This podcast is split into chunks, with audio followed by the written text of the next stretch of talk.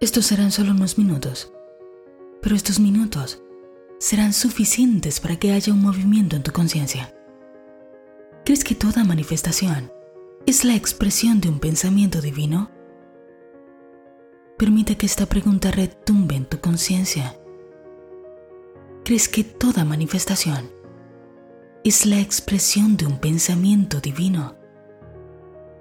Si crees que esto es así, entonces tu mente es la expresión de un pensamiento divino. Y el pensamiento divino ha producido una mente que es capaz de pensar. ¿Puedes ver lo hermoso que es? Tu pensamiento es un pensamiento de la mente de Dios. Entonces, ¿qué está pensando Dios a través de ti?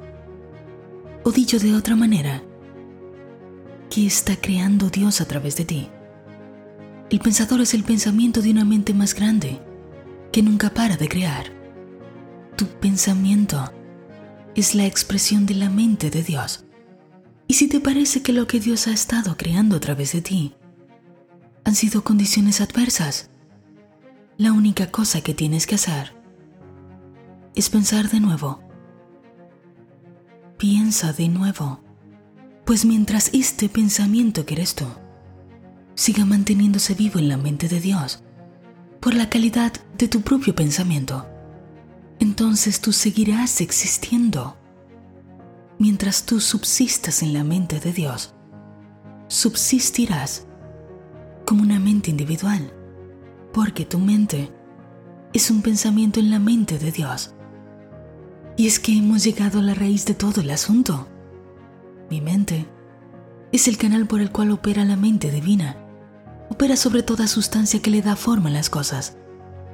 Tu mente es el canal por el cual opera la mente divina. Opera sobre toda sustancia que le da forma a todas las cosas.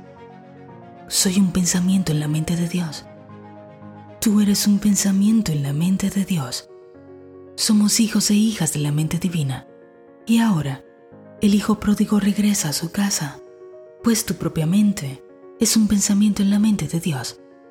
Y si no te gusta lo que Dios ha estado creando, piensa de nuevo.